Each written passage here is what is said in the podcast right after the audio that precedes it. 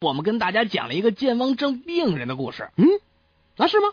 有讲吗？哎我怎么不记得了？你不会得了健忘症了吧？这还真没准儿。啊，怎么？我老婆说了，我老健忘。那你举个例子。昨天晚上我上厕所啊，她反复叮嘱一定让我洗手，那结果呢？结果我我洗了，那就行了呗。就怪她总是唠叨让我记住便后洗手，我光记着洗手，忘了上厕所。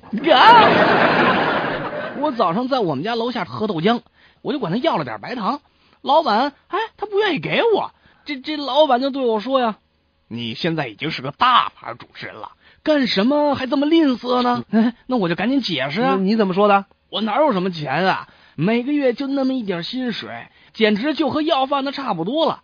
哎，我刚说到这儿，旁边有个人不高兴了，你刚才说什么呢？